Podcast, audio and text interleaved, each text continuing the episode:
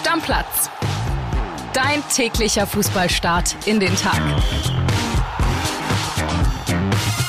Ja, und damit herzlich willkommen, liebe Stammplatzfreunde, zur Donnerstagsausgabe unseres fantastischen Podcasts. Bei mir ist der Kolibri. Max Schrader. Einen wunderschönen Servus. Max, ganz kurze Frage. Hättest du vor dem Spiel gestern damit gerechnet, dass RB Leipzig da einen Unentschieden holt? Ja, ich habe die ganze Zeit 1-1 gesagt. Warum? Es, es, gibt sogar Zeugen dafür. Ich bin jetzt hier nicht komplett bescheuert, manchmal ja, aber heute nicht. Okay. Es gibt sogar Zeugen. Weil ich mir gedacht habe, das Rückspiel wird wahrscheinlich sehr eindeutig werden. Aber wenn Leipzig eine Chance hat, dann wahrscheinlich zu Hause. Und kein De Bruyne bei City. Äh, einfach so ein bisschen Bauchgefühl gehabt. Ich würde sagen, wir hören uns mal unseren RB-Reporter Stan Hornig an, was er zu sagen hat, und danach schnacken wir weiter. Hallo André, ja was soll ich sagen, was war das für ein Spiel? Für RB Leipzig ist nach dem 1-1 gegen Man City noch immer alles drin. Und das vor allem durch eine brutal starke zweite Halbzeit. In der ersten Halbzeit RB völlig harmlos, kassiert nach einem Schlagerbock das 0 zu 1 durch Maresch. Man City komplett überlegen, fast 80 Prozent Ballbesitz, macht aber zu wenig draus. Und das wird in der zweiten Halbzeit bestraft.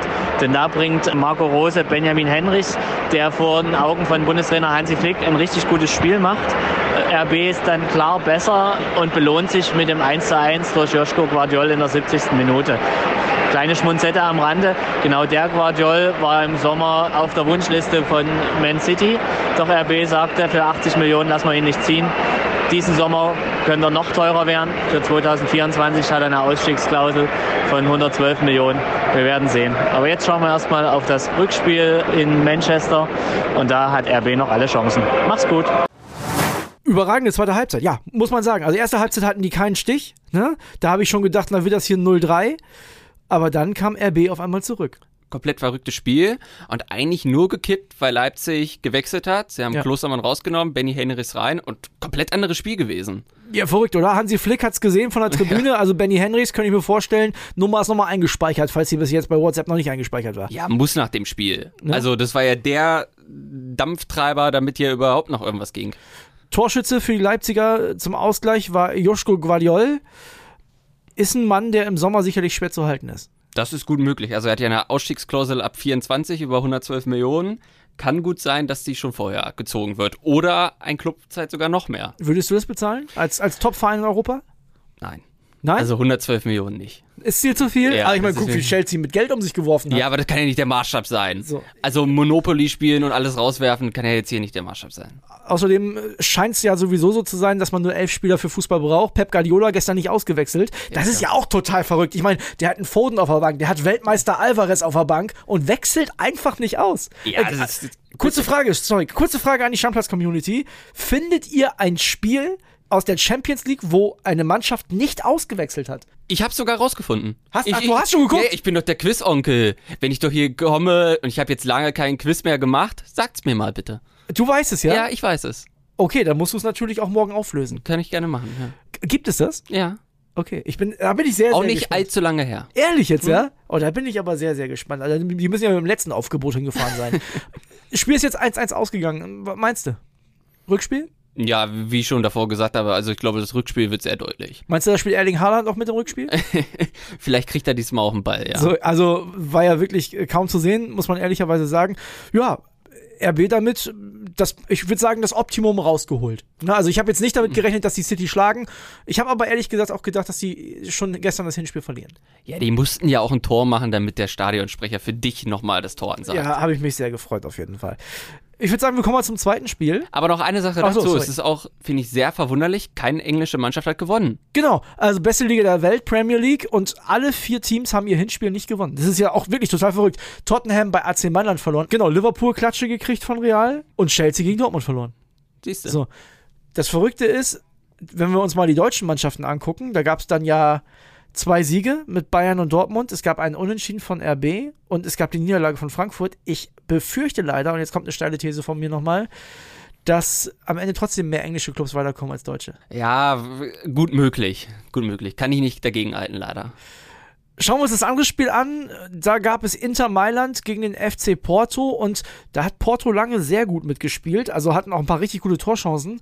Am Ende gewinnt aber Inter Mailand. Gab erst eine gelb-rote Karte für Otavio Und dann das Tor vom eingewechselten Lukaku, was er übrigens überragend macht. Ja, das erste Tor in einem Knockout-Spiel der Champions League seit 2019 für Lukaku.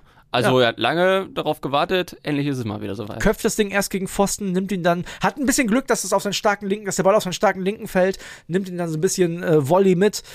Ja, Inter damit das getan, was sie müssen, denn ich glaube, in Porto erwartet die auch ein heißer Tanz.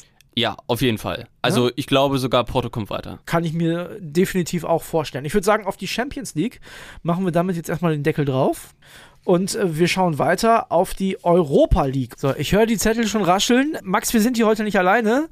Wir haben unseren Bildsport-Kultpraktikanten Joe Berner am Start. Ja, anders kann ich es nicht formulieren und ich glaube, es ist jetzt mein Zeitpunkt, hier mal kurz den Platz frei zu machen. Machst du oder? Platz, ja? Ja, ja Machst du. Platz? Denn wir sprechen jetzt über die Euroleague und äh, ihr tauscht jetzt einmal. So, Max steht auf. Ne, genau. Joe hat seine Zettel schon vorbereitet. Erstmal schön, dass du heute im Podcast Gast bist, ja. Ja, hallo André. Schön, dass ich heute hier sein darf. Ja, und man, man hört schon, also aus Norddeutschland wie ich kommst du nicht. Nein, ich komme direkt wirklich aus dem Süden, aus dem Herzen Deutschlands, aus Bayern. Aber wir sprechen ja heute nicht über Champions League, den FC Bayern, sondern heute über die Europa League-Mannschaften. Das ist auf jeden Fall so typisch äh, Bayern, dass sie sagen, das Herz Deutschlands würde in Bayern liegen. Aber ja, wir sprechen jetzt über die Europa League. Und da haben wir das erste Spiel nicht im Free TV, RTL Plus. Bayer Leverkusen muss zur AS Monaco. Und da bin ich jetzt mal gespannt, Joe. Ne? Du hast ja gesagt, du bereitest dich ein bisschen vor, haust ein bisschen was raus zu dem Spiel. Äh, Was sind deine Einschätzungen dazu? Also ich finde, Leverkusen ist wie ein Überraschungsei.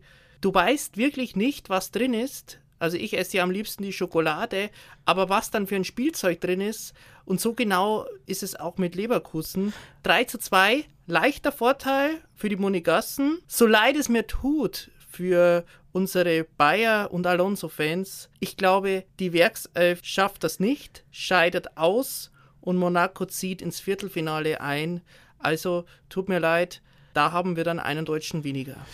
Das ist also die Prognose von Joe. Also ich sag mal so, dann denkst du also, dass in diesem Überraschungsei diesmal was zum Zusammenbauen und keine fertige Figur drin ist. Das ist ja schon mal sehr schade auf jeden Fall. Schick möglicherweise wieder mit dabei, vielleicht auch mit mehr Minuten als zuletzt. Diaby, Diaby könnte spielen, könnte natürlich eine tragende Figur werden, aber ich glaube, André, nichtsdestotrotz, es wird nicht reichen. Ach, jetzt komm, jetzt ist ein bisschen optimistischer. Okay, machen wir das nächste Spiel. Also 1845, du sagst, Bayer Leverkusen wird nix. Dann haben wir ja die alte Försterei, die wird ja strahlen heute Abend. Am Ende wird es ganz viele stolze Union-Fans geben. Da bin ich mir sicher. Ne? Killy ist natürlich dann auch am Start, wird äh, morgen für euch hier in der Folge natürlich darüber sprechen, wie das Ganze ausgegangen ist. Und jetzt bin ich mal gespannt auf deine Prognose. Also, Union Berlin, Hinspiel unentschieden in Amsterdam. Was meinst du, alte Försterei? André, Flutlicht, Europapokal, es ist einfach geil. Da wird die Hütte brennen, das wird ein richtiger Hexenkessel.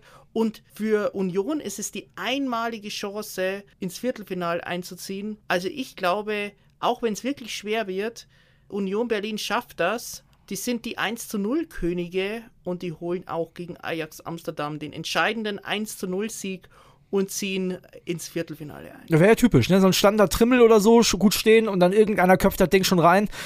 Ja, irgendwann in der Schlussphase einfach irgendein Ding rein, egal wie, und dann brennt die alte Försterei. ich meine, zur Not geht's ja sogar auch nach Elfmeterschießen. Ne? Also man kann ja auch mit zwei Unentschieden weiterkommen. Joe, ich danke dir für deine Einschätzung zur Europa League. Tausch mal wieder mit dem Kollegen Schrader.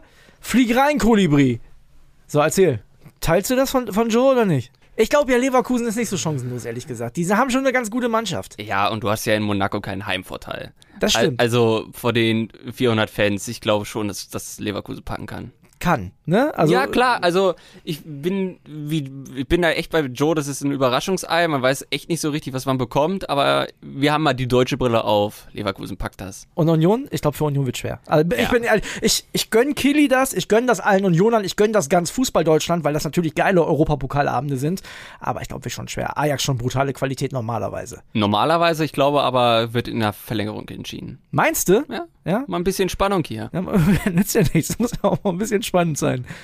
Max, eine gute Nachricht noch äh, für alle Fußballfans, die sagen, die ganzen Abos, da habe ich keine Lust mehr zu, ich möchte nicht so viel Pay-TV gucken.